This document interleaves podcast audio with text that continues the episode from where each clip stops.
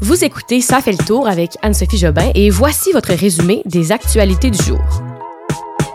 L'entrée au Salon Bleu à Québec interdite au Parti québécois. Encore une fusillade en plein jour à Montréal et la vraie fin pour le Canada au Qatar. Bon jeudi tout le monde, j'espère que vous passez une belle journée, que vous avez une belle semaine qui s'achève rapidement. Moi, c'était mon congé qui a débuté à midi aujourd'hui, donc je me réveille d'une belle sieste parce que j'ai euh, un peu moins de congé ces temps-ci, mais c'est bien correct comme ça. Euh, je travaille le week-end, donc euh, un peu fatiguée, mais c'est toujours cool de faire ce podcast et de vous partager les actualités du jour. J'espère juste pas tomber malade là, de ce que je vois. Il y a tellement, tellement de gens de malades ces temps-ci, mais comme très malades, des gros rhumes, là, sûrement le virus, le VRS, la grippe.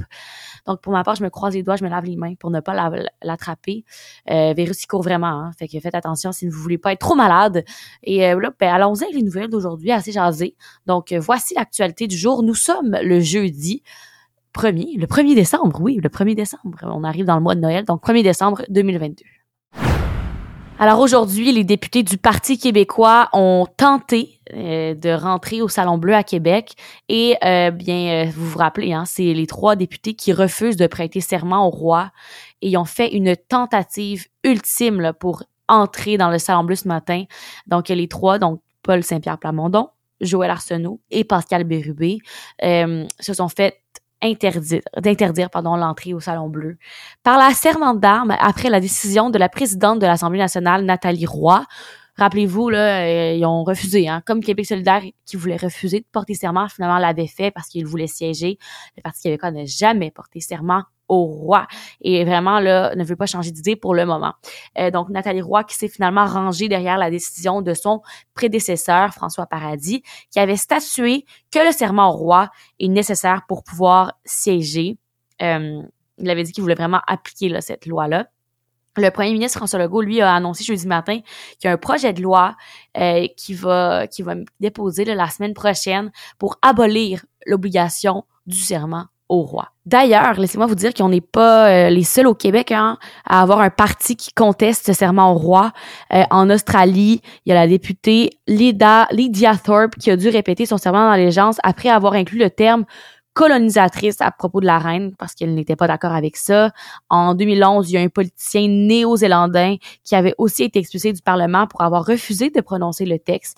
Et euh, il y a finalement aussi là en Irlande, euh, les, Irlandais là n'ont même pas obtenu de bureau ni de ligne téléphonique en 1997 à Westminster parce qu'ils avaient refusé de porter le serment. Euh, c'est les, les, Irlandais du Saint-Félin. Ils ne siègent toujours pas à ce jour. Donc, donc voilà, c'est quand même on n'est pas les seuls euh, qui ne veulent pas porter serment au roi. Ça va être intéressant de voir si François Legault va décider vraiment de déposer ce projet la semaine prochaine. Encore une fusillade en plein jour à Montréal. ça s'est passé dans le stationnement d'une épicerie. Euh, ce sont des coups qui ont été tirés là, en plein jour dans un stationnement dans le quartier Saint-Léonard à Montréal. Selon les informations euh, que je vois de TVA Nouvelles, il y a plusieurs coups de feu qui auraient été tirés vers 13h30 et euh, c'est dans un IGA. Là. finalement, les policiers n'auraient trouvé aucun blessé sur place, mais il y a des douilles qui ont été retrouvées au sol.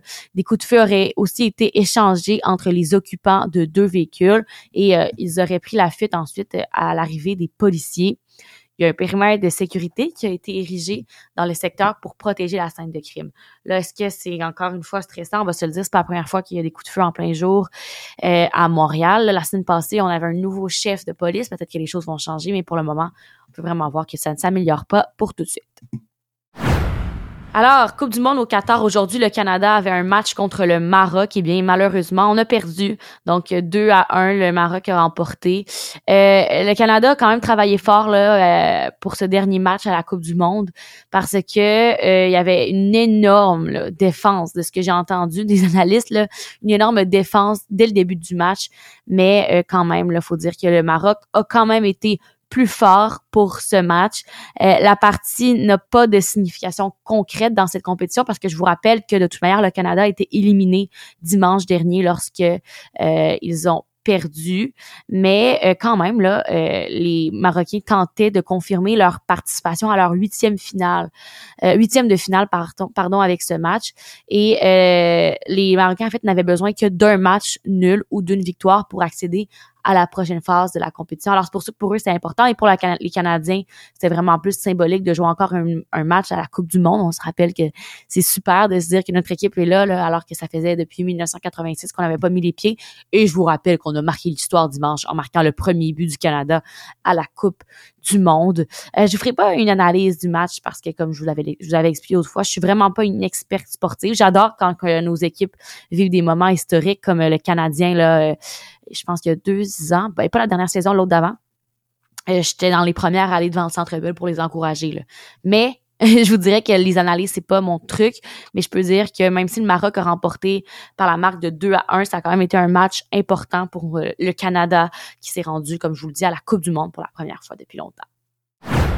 Je vais euh, vous parler un peu de la guerre en Ukraine. On est au jour 280 hein, quand même de la guerre. Ça fait un méchant bout que ça dure. On en parle moins. Je trouve ça dommage, mais à un moment donné, on peut pas en parler à chaque jour parce que c'est sûr que les choses changent beaucoup, évoluent et euh, on a aussi bien sûr de l'actualité ici. Mais bon, des petits résumés une fois de temps en temps, c'est bon. Là, je vous en parle parce que c'est le réseau électrique ukrainien qui est vraiment Magané, 40% du réseau électrique qui est hors d'usage, euh, donc près de la moitié quand même. Hein. Et euh, ça, c'est une semaine après les dernières frappes russes sur les infrastructures énergétiques. Et euh, vraiment, les électriciens ukrainiens travaillent jour et nuit pour tenter de le réparer, mais bien sûr que ça a vraiment trop endommagé, endommagé le tout. Je vous rappelle que l'Ukraine, c'est un pays qui est au nord, donc l'hiver est arrivé aussi là-bas. Imaginez ne pas avoir de chauffage. la réalité des gens là-bas euh, à chaque jour, c'est vraiment pas une réalité amusante. Imaginez, tu sais, on parle de pas de chauffage, mais non plus pas de Wi-Fi, donc impossible de travailler, euh, pas d'électricité pour cuisiner. Moi, je, quand Hydro nous fait des annonces qui nous coupent l'électricité pendant 8 heures, ça me gosse un peu. Fait que je pense que je vais arrêter de chialer les prochaines fois, là, mais imaginez pour eux à quel point c'est difficile.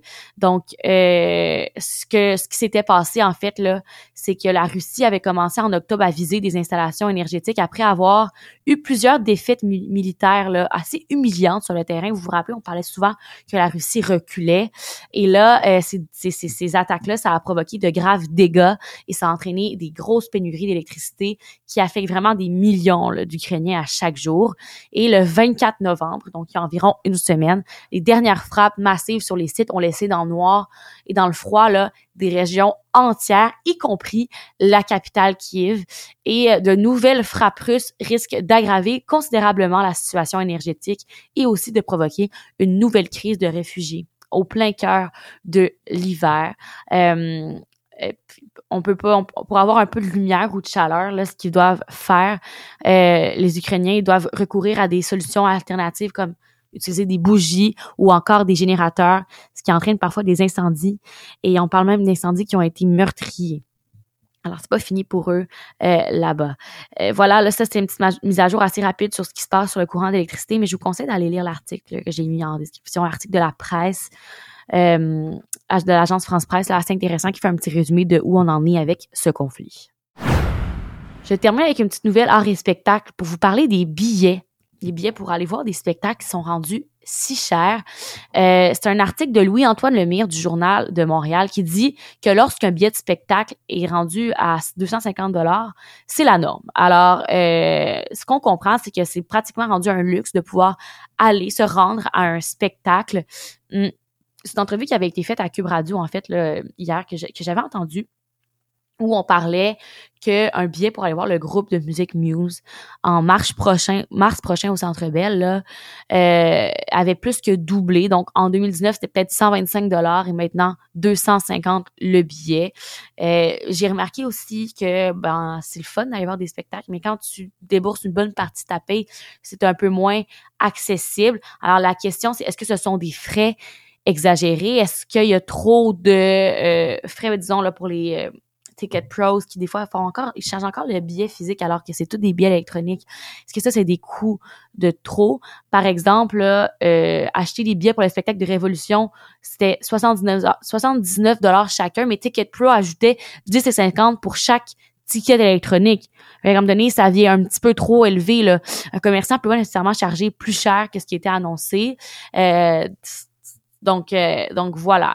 Euh, il y a une loi quand même sur la protection du consommateur qui prévoit le prix tout inclus. Donc, un produit qui coûte 50 dollars, c'est légitime de payer ce montant en excluant les taxes.